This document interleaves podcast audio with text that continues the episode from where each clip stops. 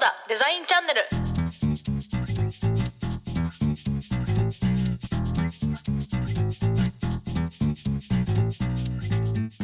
はいどうも。こんにちは。ココダのココディです、えー年末年始いかがお過ごしでしょうか、えー明けましておめでとうございます。ということでねあのこれ年末に収録してるんですけど年始に放送するのであの僕としては変な気分になっているんですけれども、まあ、今年1年とあの今年からあの2021年始まりました。ということで、えーココダデザインチャンネルというねポッドキャストを、え今第4回目になりますがやらせていただいております。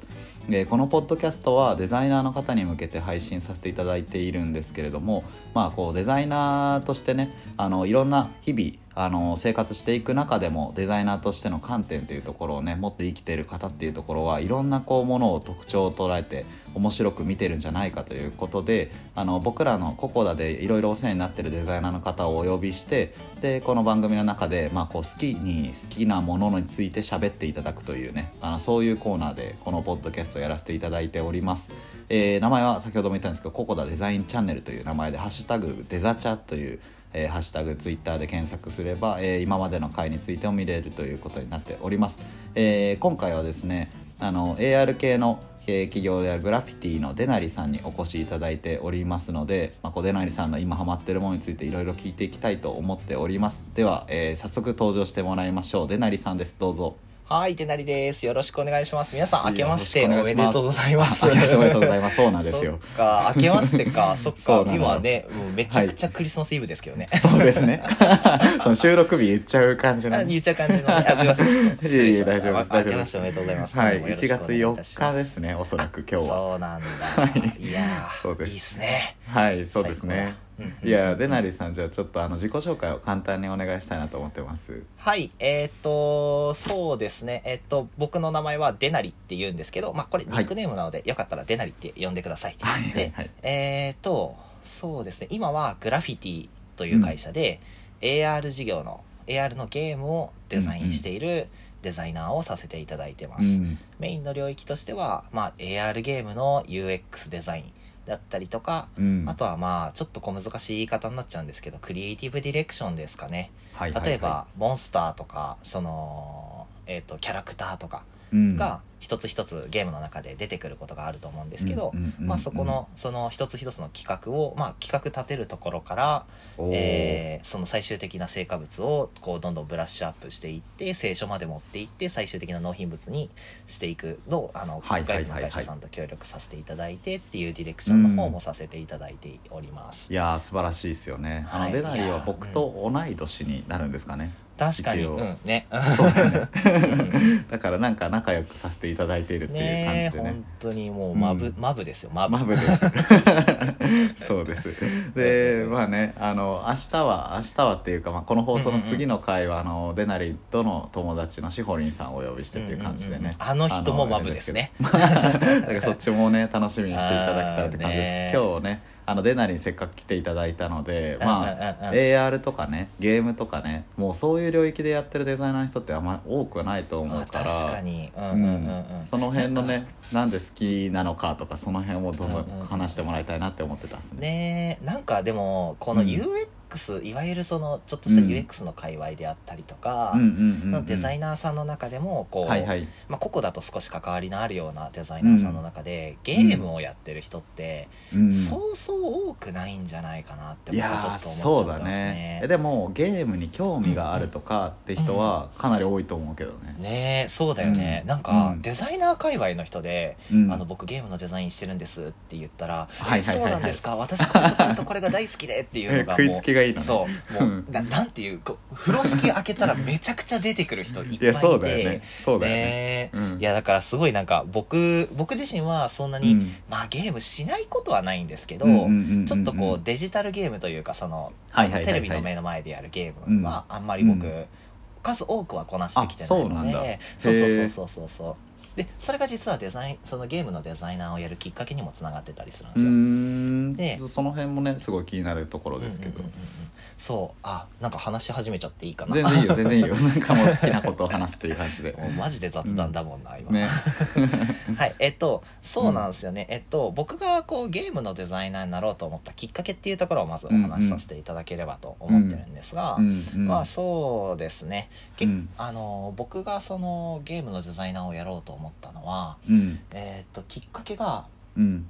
うーん3つあったんですよ、えーまず一つはそもそも僕自身の人間性の話なんですけど、結構その、まあ、オタクというのもありつつはいはいはい。結構こうなんて言うんだろうお祭り事が大好きな人なんですね。ん。結構なんかその学す学学園祭実行委員をずっとやっていたりとか、はいはいはいはいはい。なんかその学祭の一イベントで突然こう MC のマイクを渡されて、でうんそのなんて言うんだろうポットでのイベントのはずなのに、まあはいはい。とんでもなく盛り上げちゃうみたいな。すごいね。すごいね。そうそうそう。あ一応ちょっとちょっとね下駄履かせましたけどいや珍しいタイプですよねデザイナー的にはっていうとあれだけど。すごいね。なんかでも結構ペチャクチャ喋ったりとか、その場を楽しんだりっていうことがすごい大好きな人間性なんですね。うん。で、えっと、その人間性がまず一つ目。でその後に僕が出会ったのがゲームはゲームでも、さっきのデジタルのゲームの話じゃなくって、はいはい。アナログのゲームの話に出会うんはですよ。あはあはあはあ。アナログのゲームって何を指してるかっていうとうん。リアル脱出ゲームって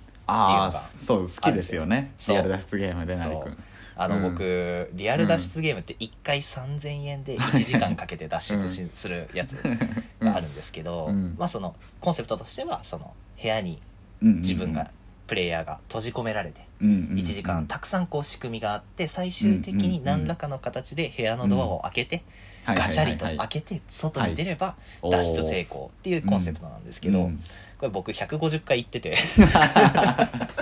すごいねプレイ時間。いやー本当に、うん。そう今年の頭ぐらいには、まあ100、何十回って言ってたんだろうな。120回130回って言ってたのかな。まあちょっとこう 今年も、うん。まあ、コロナ禍でそんなに行けなかったんですけど、まあ、いくつか行かせていただいて、うん。まあ、150ぐらいになってきたかなと。うわすごいね。そうなんですよ、で僕はそういったそのなんていうんですかねその、うん。結構こうゲームと名の付くものでもこうリアルな体験だとかうん。そのうんなんていうんだろう没入した体験っていうのはいはいはいはがいはい。できていける。フィジカルにそのいろんなものを感じることができる。うんそのうんゲームっていうものに出会ってあうん。リアル脱出ゲームっていうのがあるんだ。うんうんうんへーっていうところにまず出会ったんですよ。うんでこれがまあうん一つ目で、まあ、うん二つ目は結構まあありきたりな話なんですけどうんうん僕がその実は高専高専ってわかりますかね、あの高専えねそうそうそうそう、うん。あの高校入高校入学の年から5年間、うんうんうんその学校に在籍するんですがその5年間ずーっと技術漬けなんですよ、工学はい漬けとかはい僕はその電気情報工学科にいたので何をする学科かっていうと、うん。発電から、えーうん。プログラミングまでの領域を一通りカバーする学科にいたんですよ。あでもデザインとかっていうよりはそういうそうそうそう感じのそうそう。とこからもうめちゃくちゃクラスで浮いてたんですけどデザインやってたんであそうなんだ。当時からやってて。なるほどなるほど。なので実は僕の人生のキャリアっていうのは新卒ではエンジニアでスタートをしていて、うん。まあ、その頃は、えーとまあ、JavaScript を使って結構ウェブアプリを作ったりとか、うん。あとは、えっ、と、Django って言って、そのはい Ruby on Rails の Python バージョンみたいなのがあってそれを使ってサーバーサイト組んだりとか、えっ、と、あとは、あれなんて言うんだっけ、Docker? を使ってインフラ周りをちょっと整備したりとかあっていう、そういう感じのこともやってたんだ。こう浅く広いエンジニアリングをしていて、うん。でそれ結局その根源に立ち返った時に、やっぱりそのプロダクトの夢をどういうふうに叶えていくかを考えたいっていうのでデザイナーになったん。ですけど、そうそのそのこう IT 好きがありました。はいはいでおはいはい。はい祭り好きがありました。でそうだね。もう一つ人生の中で僕の中で大きなイベントがあったんですけど、うん。ちょっとこうんうんううん。新年早々こんな話かよっていう話もあるはいんですけど、僕2年ぐらい前にお母さんが亡くなったんですよね、うんうんうんうんうんでそのまあその最後まあそうですね末期がんっていう形だったんですが、うんうんまあその末期がんについてもまあ結構、なんて言うんだろう結局亡くなる半年ぐらい前には宣告があって、うん。まああの徐々に徐々にその母が弱っていく姿はまあもちろん辛かったんですが、うんうんうん。まあ、事故で突然亡くなったっていうこともなくって、うん。まあ、ある程度気持ちに整理がついていたこともあっ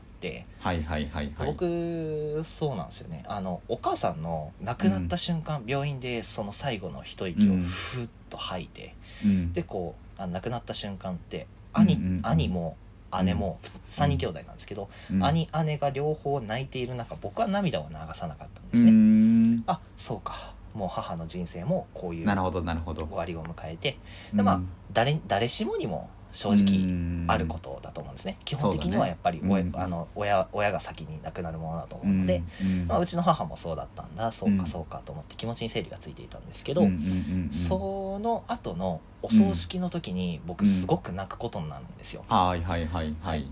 で何が起きたかっていうとその、うん。まあお葬式なのでその祭壇の真ん中に棺が置いてあったんですね。はいはいはいはい。で棺が置いてある中にうん。その参列してくださった方がうん。花を入れてくれる、はいはいはいはい。一人一人一輪まあ人によっては二輪入れてくれたりとか、うん。っていう風に花をその棺の中に入れていってくれたんですよ。うんうんうん。その棺をこう見ていくとうん。ずっとこう時間が経つにつれて花がこう埋まっていってなるほど最後はなるほど。とっうんとても綺麗な棺になったんですね。うん。花で飾られた母もすごく元気な人だったのでうん。そのうちの お母さんみたいなうん。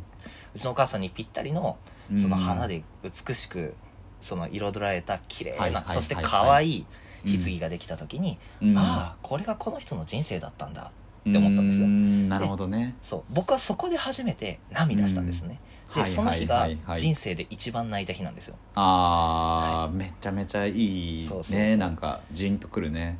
で僕はこのイベントをまあ、うん。その工学的にちょっと捉えてみ工学的にちょっと理屈で捉えてみた時に、はい。あのぐっとこう自分が悲しくなった時はうん。まあ気持ちがもちろん悲しかったですよ。うんうんうん。でもぐっと動いても、うんまあ涙は流さない。でも、はいはいはい。すごくある人が幸せだった時にうん。僕はすごくか気持ちが動くし、うん。それが自分の人生で一番嬉しいことだ。っていうことに気づいたんですよ。うん。うん。なのであのーここのそのなんていうんですかね。あの、自分の人生の中で果たすべきことっていうのは、うん。誰かの課題を解決してあげるサービスっぽいデザインではなくはいはいはいはい。誰かにとって幸せなものをなるほどなるほど。一瞬提供できる。うーん。あの素晴らしいこうなんて言うんだろう最高の瞬間って、一瞬の思い出を作るっていうのが僕の人生のモットーなんですけど、一瞬の最高地点の目、思い出を作ることをこう、うん。ライフワークにしたくってあいや素晴らしい。そうなんですよ、うん。なので僕はあのゲームっていう領域をうん。でこれまでの3つをまあ踏まえると結構こう IT で先進的な領域、まあ、高専出身で、かつこうなんだろう現実的なインタラクションがすごいリアル脱出ゲームですごい大好きになっていてうん。でささらに人を幸せにできる一瞬の思い出がうん。わーっていうそのすごいっていう一瞬のそのはいはいはいはいの気持ちのピークを作ってあげることが僕のライフワークだなって思った時にいやはいはい。はいこの3つを同時に体現できるのは僕は AR 領域でゲームを作ることしかそないとうですね。思ってるんですよ。もう間違いないですね。もうそれが後から来たのかもうそそうそうそうの思いがグラフィティを作ったのかみたいなね。そこはあるよね。そうなんでですよ。いや素晴もらしいよね。うそうバッチバチにその3つがハマって、いや、僕そうだね。AR ゲームやるよって言って、うん。そっからやり始めたのがきっかけでしたね。いやーなるほど。めちゃくちゃいい話やな。これ多分ねあの 初めて会った日にもしてくれたんだけどねもう何回聞いてもジンとくる話というかねめちゃめちゃいい話です、ね、うん。やっぱりその、うん結構僕の人生の中で一瞬の思い出を作るっていうミッションは母みたいな人を増やすためなんですよ。うん。まあもちろん末期がん。で亡くなる人を増やしちゃいけないと思いますけど、うん。まあそのそんな中でも、うちのお母さんの亡くなったそのうん棺って、うん。なんて綺麗だったんだろうなってねえ素思うんですよね。うん。小さなお葬式でしたよ。言っても、うそんな僕僕のお家はお金持ちでもないので。友達が多かった、母もそんなに友人を多く作る、まあ多かったですけど、まあその参列してくださった方もまあ人並みだったと思うんですが、うん。そうやってもう死ぬ瞬間にうん。形に見えて幸せだったなっていううん。人生を送れてる人をうん。もっと増やすためにはうん。何ができるんだろうって思った時にうん。僕はその人が人生ずっと大事にしてくれるたった1秒でいいんですよ。うん。それを作りたいと思ってやっぱりじゃあゲームとかエンターテインメントの世界にえいやと飛び込んでみたっていうことなんですね。いや素晴らしいですね、はいなるほど。なるほどめちゃめちゃいいですね。もう十分なんじゃないかぐらい濃いですけどねもうすでに。めちゃくちゃいいよね。身の上話で10分ぐらい使っちゃった。いやでもこれがあってのデナリなんでやっぱここ聞いてもらわないとね。あのデナリの話がまたねうん。違うフィルターで聞こえちゃうんでいやそうね、うん結構もう僕の性格上結構こういうエモい話が好きですね。そうだよね。確かに。なんかねすごいココだとかねあの僕にも共感してくれるところはそういうところであそうねですね。いつも言ってくれるんで。ううん。んなんかデザイナーのそのうん。場所を作るっていう考えがすごい好きで、いやありがとうございます。こんな話をしてくれるんや、はいやそう。いやだって、はい。なんて言うんだろう一番最初まあその前の、そのリニューアルおめでとうございますっていう話ああありがとうございます、リニューアル前のここだって、うん。まあ僕のイメージになっちゃうんですが、まあ、その結構こうデザイナーの初心者の人たちがステップアップするためのサービスっていうとそうだところから、ね。そうだったね、うん。まあ、今はこうデザイナーのいるべき場所みたいな、うん、場所を作ります、うんっていう風な、うんノートを見た時に、うん。ああこれがあるべき形だなって思ったんですよ。うん。やっぱりその、うんなんて言うんだろう。あの門戸が広い門戸が広いって言ってるのはドアうんうんうんこう開けっぱなしにしているってことですね。うんうん。状態っていうそのサービスもすごく大切ながら、そうだね。その入った後に例えば尊敬できる人をめ見つけたりとか、うんうんなんかこう、んいいろんな考えに触れられるとか、うん。っていう状態を作ってあげることこそこうんううんデザイナー、うんうんまあデザイン日本のデザイン界隈を、うん。まあ、よくしていくんだろうなっていう感覚があって、ありがとあ いやね。ういやもうね本当にあのデナリとかはもう今何人ぐらいいるんだったっけ？グラフィティ。グラフィティ。グラフィティ今10人ぐらいかな。3人目とかで入ったんだったっけ？3人目。3人目。いやグラ1人目か。フィティっていう会社はすごく不思議な会社で、はいはいはいはあのいなんて言うんだろう。スタートアップあるあるなんですけどメンバーが一気にうん7人から2人に減ったんですよ、あなるほどなるほどなるほど。だから僕は8人目なんだけどうん。3人目で、なるほどね。そうそうそうそう。うん。だから新しいグラフィティのコアっていう感じですね、でデザイナーとしてはだからそこからそちょっとずつこう組織を作っていってみたいなことだよね。そうだね、うん。ただ、えっと、今、まあ、僕がやってる領域っていうのはどっちかというと組織作りであってデザイナー組織作りではないかなと思っていあてなるほどね。もう組織全体をっていうところをやってイるメンバーがデザイナーは少ないので。うん。なるほどなるほど。まあそのね。組織そうっすね。結構さっきのエモの話じゃないけど、うん。組織作る時は結構柔らかさみたいなのはすごい重要にしてますね、はいはいはいはいはい。なんかあの、はいは3時になったらおやつを食べようみたいな。そんな会社なの？いいた会社じゃん。まにやってるたまにやってる特にそ うん。のコロナになった時とか、まあ、各社取り組まれたこととして、やっぱりその、はいはいはい。ねあったじゃないですか、そのうん大変だったじゃないですか、コミュニケーションのその壁の問題が出てきたりとか、うんっていう中でいや、うん。もうこんなんは3時におやつでしょ、みたいな。いやいいね。遊び心があるね。そうそうそうそう。やっぱり僕たち結構エンタメ作ってるので遊び心だけはかなりこだわってますね。あその辺面白いな。なんか僕遊び心とかをこうさあのん意識的にこう絵に行くみたいな感じでやってんの？普段。そうそうそうそう。そうなんだよね。はいはいまあなんか結はいはい構うん。例えばさっきの僕の趣味のリアル脱出ゲームなんかも、あのーまあメンバーと、まあ、この時代になってからちょっと厳しくなってきたものの、まあ、一緒に行ったりだとか、うん。あとは、まあ、オンラインで、まあ、今年のコロナ真っ只中の時とかはやっぱり動物の森、ああ動物の森とかもね。動物の森、はい。はい。僕が島を建設している間にあの、はいはい。社長がタイムスリップをするという事件が起きてですね。なるほど。やる気を根こそぎ奪われたわけなんですけど う。ん。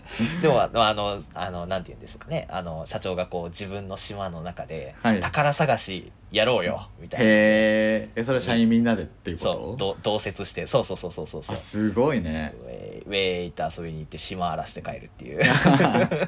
いやいい会社だなえーそういうのなんかカルチャーとかで決めてたりするってこと？うん決めてる。決めてるしうん。そうですね。まあやっぱりカルチャー、そうだな。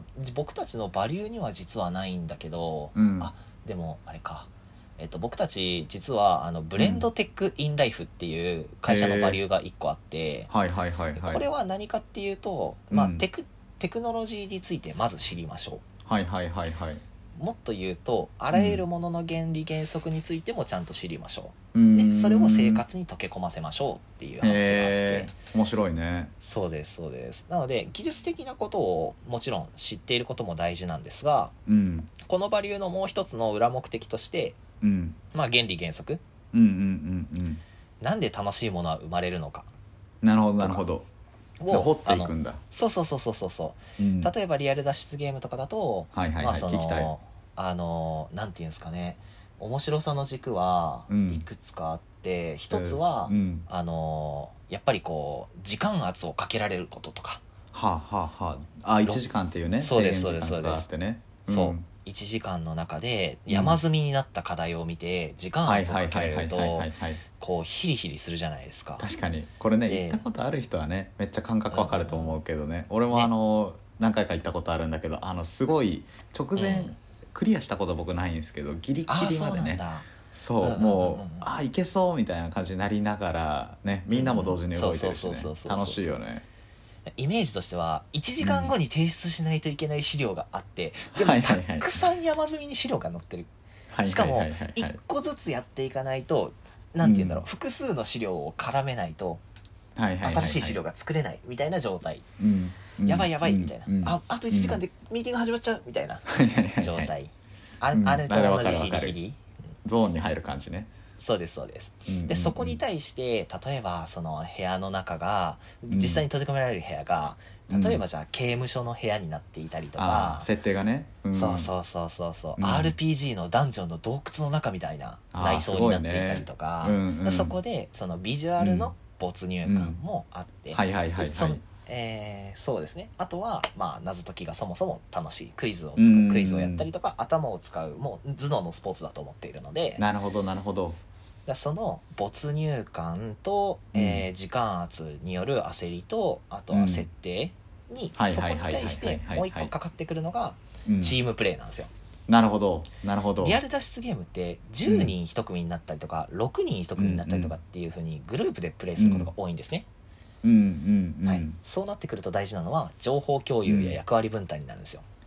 はいはいはいはいはいはい例えば資料 A をそうそうそう、ん資料 A を完成させてる間に資料 B 俺がやっとくぜみたいな。なるほどなるほど。そういうのありなんだね。そうそうそうそう、いうのがありありで。はいなの資料まとめ役が出てきたりとか。なるほどなるほど。でその1個のすっごい大変な問題に対してうわーって10人全員で頭抱えて1人が 一人がこうコナン君になってピキーン分かったみたいな。これだっつってうわーって盛り上がってるみたいなね。そうそうそうそうそうそう、ん。そういうなんかその集団の熱狂もかかってくるとやっぱ面白いよね。あみたいなーあすごい。だからそういうふうにこう脱出ゲーム一つとってもこう分解していってなんで楽しいのかっていうところを科学して、うん。なるほどねそういうふうに楽しんでるのか。ね、うん。えー、面白い。なんか最近めっちゃ面白かったエンタメとかあるの？ああ最近めっちゃ面白かったエンタメか。えっと、でも AR 観点で言うと僕 AR のデザイナーなので、はいはいはい、あのーそうですよね。あのーすごかったですよ。スイッチで出たマリオカートライブホームサーキット。いわゆるマリオカート AR でできるものですね。はいはいはいはいはい。すごかったっねすよ、毎回やらせてもらったっすよね、あのああそうそうそうそうそうそうそう。そういいそうね、うん。うん。ちょっとこうタイミングがあったので、うん。タイミングがああのオフィス来てもらった時にはい。ね、うん。プレイしてもらったけど、うん。いやあれはすごかったね、いや面白いと思う、うん。あれは何が面白いんですか？まずは概要からね。まず概要から入りましょう。いますけど、うん。はい。あのどういうもの何かというね、うん、まずはスイッチのゲームソフトなんですけど、はいはいはいはい。えっ、とマリオの、うん。ま、マリオカートっぽいラジコン、はいはいはいはいマリオが乗っているカートのラジコうんうんうんうんンの、うんうん。その実際のその機材を使わないとプレイできないゲームになっていますと。でホームサーキットとはいう、まあ、なな名前の通りで、うんお家の中でレースレースするそのコースを作ってプレイできるでそのラジコンを使ってそのうん。ラジコンをスイッチで操作してあげてコースを周回するっていう風なコンセプトのゲームになってますと。だからもうリアルでできちゃうんだよね。そうそうそうそうそうそうそう。うん。でここまで聞くとラジコンのプロダクトじゃんって思うんまあですけど、ここここであの強く生きてくるのが実はうん。AR 技術で、いやーすごい。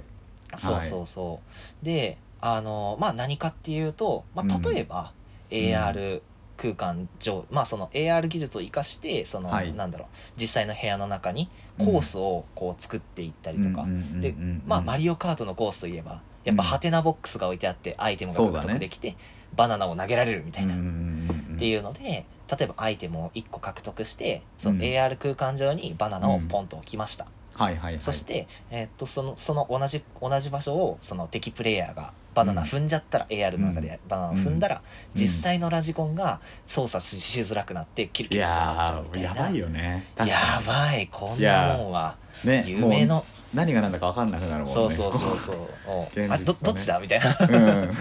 そうそうだから現実にアイテムボックスは存在しないんだけど、そうそうそうそう。AR 画面上では存在していてっていうそうことだもんね。そうそうすごいよね。やっぱり面白かったのは、うん。えーっとまあ2つ観点があってはいはい1つはえーっとうん AR 技術の使い方っていうところとなるほどなるほど。もう一つは AR 技術へのうん。にアプローチしない方法で体験を上げてるっていう2つがあって、まあ、1つは、まあ、そのうん。AR 技術でやっぱアイテムボックス獲得した時に、そのうんこうキラッキラのパーティクルが飛ぶとか、ゴールした時にはい AR 空間上にその紙吹雪がパーンとああライブ会場みたいにと飛ぶとかなるほどねそうそう。そう臨場感というか没入できる感じが。そうそうそうそうそうそうそううん。例えばなんかあのもうちょっとやり込んでいくと、うん、うんその AR 空間上にだけ砂嵐が吹いているとかっていうのがあったりとかして、へえそんなそうそうそう。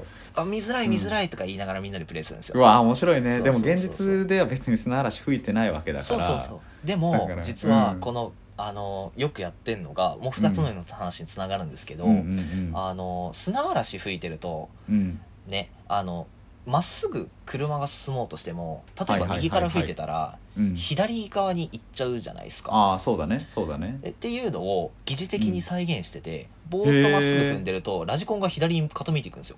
あそうなんだ。そうそうそう。すごっと思って。すごだから考えたなみたいな。別に現実では風吹いてないけど AR 上で吹いてる設定になってるからラジコン側が勝手にこう左に寄っちゃうみたいなこと。そう風を受けてくれるっていう話があって。すごい。ね。なるほど。ねそうすごいんですよ、あとはへえっとそのそうだな AR らしくないところのアプローチっていうところだと、え、うん。まあ、これもまた2つに分けられるんですけど、うん。うん。まあ、1つはえっと、まあそのやっぱ機械の作り方というかそのカートのラジコンの作り方ですよね。うん。あのーすごい車高が低いのもあって車免許を取られる方って例えばその車高の高いつまり運転席からの目線が高い車に乗はいった後に目線が低い車に乗るとうん。速っって思うと思うんですよ。なるほどなるほどなるほど。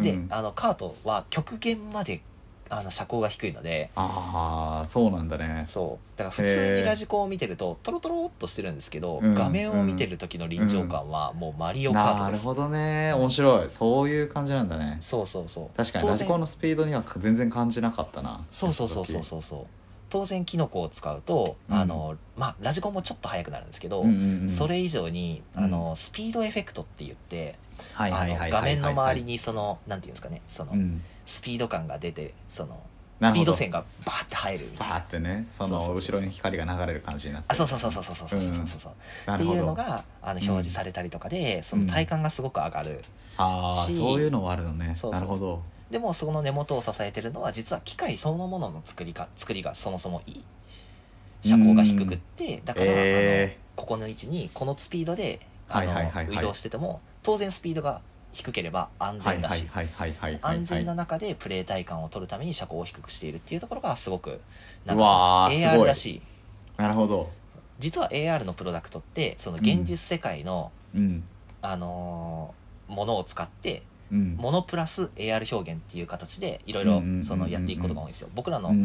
サあのサービスの中にもそのものを使ったタイプの AR のプロダクトもあるんですけど、うん。こうやってその IoT と絡めてっていうところだとそのうん。IoT 側から AR に体験として寄与する価値をもたらすあのいいキーそのいいそのキーファクターがあったりとかしてうん。結構その大事だったりしますね。やっぱ機械を作るとか。現実にないなかったはずのものだけどその AR 空間とリアルをつなぐものになっていくというか。なるほどなるほどなるほど。面白いな。でもう一個は、えっとうん。これはもう僕らがプレイヤーとしてあの、うん。楽しめるっていう話なんですけど、こはいれは運転してる人だけじゃないんですよ。運転してる時だけが一番楽しいんじゃなくて、マリオカート AR をやってる時に一番楽しいのはコース作ってる時なんですね。あーなるほどなるほど例えば、まあ、部屋の中で、まあ、ゼ数字の0の字にこううん。輪っかを作ってそれをコースと見立てる、まあそれも面白いと思うんですけど、うん。せっかく部屋のうん中にコース作るんだったらじゃあタンスの下、ソファーの下を使ったり、椅子の下を使ったりじゃあ逆に障害物を置いてみたりとかするじゃないはいですか。はいはいはいはいはいそうねうんなんかティッシュ箱をティッシュ箱でいいんですよ。もう立てて、それがもうあのコースになってそうそうそう、うん。でかい壁だってなるっていう、そうそうそんなんをやるじゃないですか。ってなると、もうこれレースする前から楽しいしでそのコースを作例えばじゃあ機材が4つしかなくって遊んでるメンバーが6人だとしたら、うん。その2うん。うんうん人あぶれちゃうんですけど、2人うん。うんうん。もそれによって楽しめるんですよ。なるほどなるほど。コース作りとして入ってみんなで遊べると。そうそうそうそう。確かにね。例えばインタラクティブにその邪魔をしてあげたり、うん簡単なことなんですよ、なんかテニスボールコロコロっと転がしたりするだけでいいんですよ、はいはいはいはい。そのゲーム中にもっていうことか。そうそう確かにね。そんそんなことでインタラクティブ性が生まれている。ああ面白いな。確かに。ゲームにもう参加できちゃうんだ。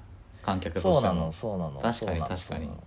これが AR の良さだなと思ってて。そうだねそうだねそうだね現実世界のその環境自体を変化させてインタラクションを新しいインタラクションを生むっていうことが結構なんか AR らしさかなと思っててそこがちょ確っとかにね。これまでのゲームにはなかった面白さでしたね。ああ次元の組み合わせみたいなの面白いね。VR だとだってありえないもんね。VR 世界の中の法則というか物理制約になるけどだから確かに確かに。AR 世界っていうのは現実の中の制約がかかってきてそうそうそう AR 世界の中の制約もかかってきてみたいな二重であるんだねそういう。そうそうそう。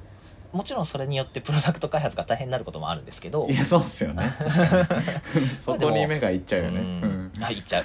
でも、うん。めちゃくちゃすごいなと思った。いや面白い面白い。で子供ばっかりがプレイしてて、あの、うん。あの洗濯物を持ったお母さんがこうプレイしてて、あ危ないうん。つまずくと思って洗濯物をバサバサっと落としてそこからめちゃくちゃ難しくなるマリオカート、確かに。ありえるね。なるほどなるほど。いやそんなもうエラーとかねもう考え出したらもう作れなくなるけどでもそれそれがプロダクトとしてでも今成立してるっていうのはすごいことだね。すごくなんか楽しめるようになっていて、なるほどね。やっぱりこうなんて言うんだろう、うん。AR のその現実世界の兼ね合いと、うん。そのうんハプニングみたいなところをその IT のプロダクトの方に持ってこれるっていうその強みっていうのはやっぱあるのかなと思いましたね。らしいですね。もううん。あのあっという間に30分ぐらい経っちゃったんですけど。本当だね。めちゃくちゃ楽しいな。や1っぱすごい時間半ね話したいわ。話せる。あの すごい。こうえゲームとかエンターテインメントっていうところを作るっていうのは自分からすると結構課題を解決する思考をしちゃってるからっていうのはあるんだけどやっぱこう物の断りというか人が楽しむっていう感情を科学して日々生きてるんだなっていうのはすごいまあなと思った。そうですね。やっぱりうん。プロダクトを作るっていうのは視点は同じですね。特うにん。僕が実は前職がゲームをやった人ではなくてはいはいもっとその IT 系のプロダクトというか結構うん B2B SARS っていう領域をはいはいしてたんですよ。はいはいはいもうまあ堅苦しい領域ですよ堅苦しい領域ですわ。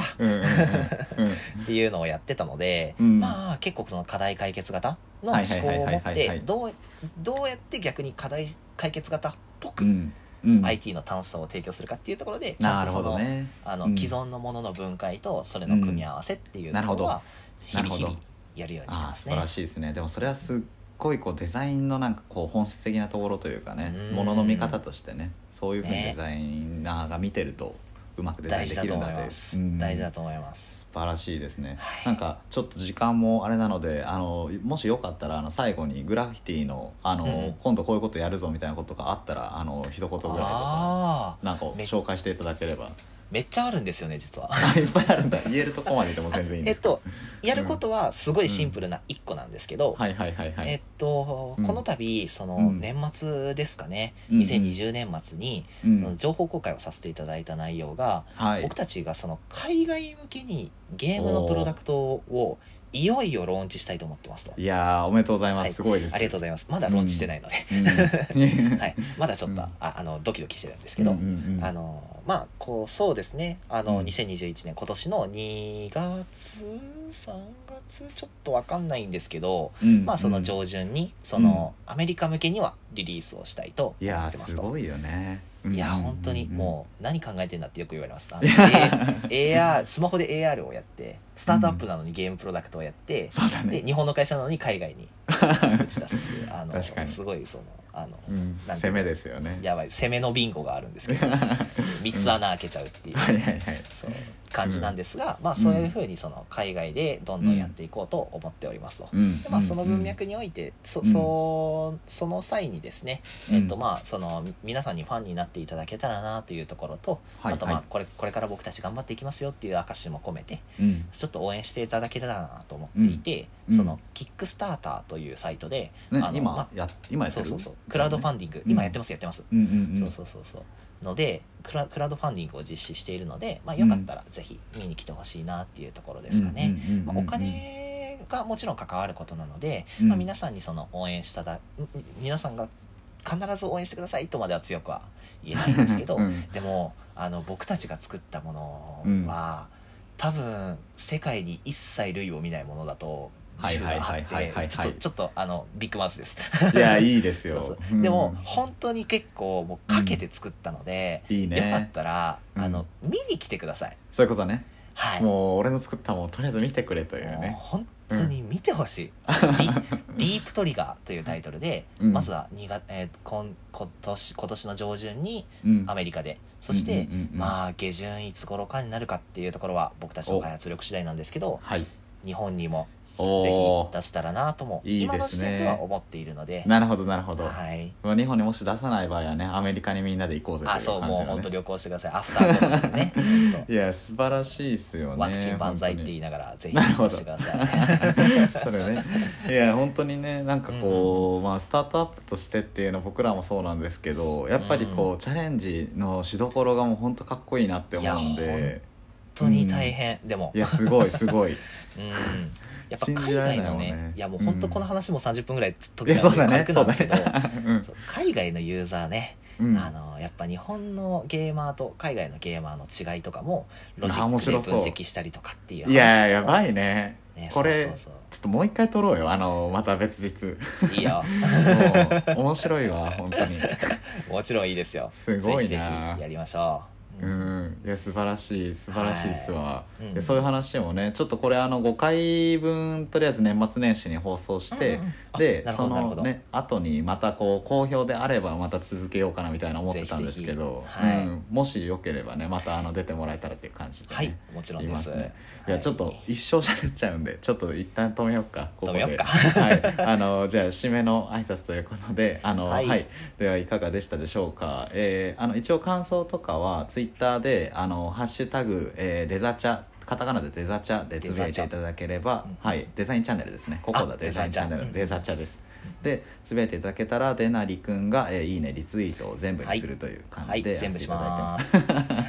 そういうことで打ち合わせてませんよこれ。打ち合わせてませんよ。よろしくお願いします。これ全員に、はい。あのね言ってるんでもうすごいリツイートといいねがねなるほど。関係者がねしていくというあの謎の 構造になるという。はい。感どしどしうんでも本当に面白かった。ありがとう本当に。いや、うん。この話本当に楽しいね。楽しい。もうね やっぱねすごいやっぱ見てる人というかデナリにしかない観点があるねやっぱ世の中を見てる。素晴らしいと思ありがとうございまうん。すすごく嬉しいですそう言っていただけて。う。面白いなって思った。こうそういうふうにはい。世界が見れたらねまたちょっと変わっていきそうな気もするしね日々って思ったりとかね。すごいなって。うん。そう祈ります。ちょっとねまあこの年始になるのかなこの放送自体はっていうところで、今日が第4回の放送っていうところになりましてラスト5回目にあの僕らの共通の友人のえーしほりんさんという方がーうん。出てきます。楽しみだね。しほりんさんどんなみ方でしょうかっていうのを少しだけ言ってもらう？ああいいよ。えっ、と、うん。なえっ、と、うん。まあえっ、とやってることとしては、うんえーフィナンシェのデザイナーさんって言っちゃっていいんだろうかね。うん。あ言ってます言ってます。はいえっ、とどんな人かもうすごいこうなんて言うんだろう。いやーよく人を見てるっていうところもあるしもうなんかやり始めるととことんな人ですね、うんすごいまっすぐですよね。う、ん、気質も趣味も全てオタクの人だと思ってます、で本当にそう。いや逆に尊敬するよなっていうね ね感じがまっすぐね、うん。自分の思いにみたいなねところが、ねでそこの気質とそのデザインっていうところの組み合わせでどういうふうに仕事に向き合ってるのかみたいなところなのかなと思ってますっていう次回予告だけしときまあ、あます、のね仕事の向き合い方というよりはね普通に趣味を永遠にしゃべるみたいな感じ。そういうねまあでもそれも仕事につながってるって話に最後なってたと思うのであなるほどはいなるほど。っていう感じのね放送が明日あるので楽しみにしててください。楽しみですはいという感じでね40分ぐらい結局喋っちゃったけど皆さんありがとうございました。ありがとうございました、はいじゃあまた次もぜひ聞いていただければと思います。じゃあでなりさんもありがとうございました。いえいえありがとうございます。はいじゃあそれでは失礼します。失礼します。また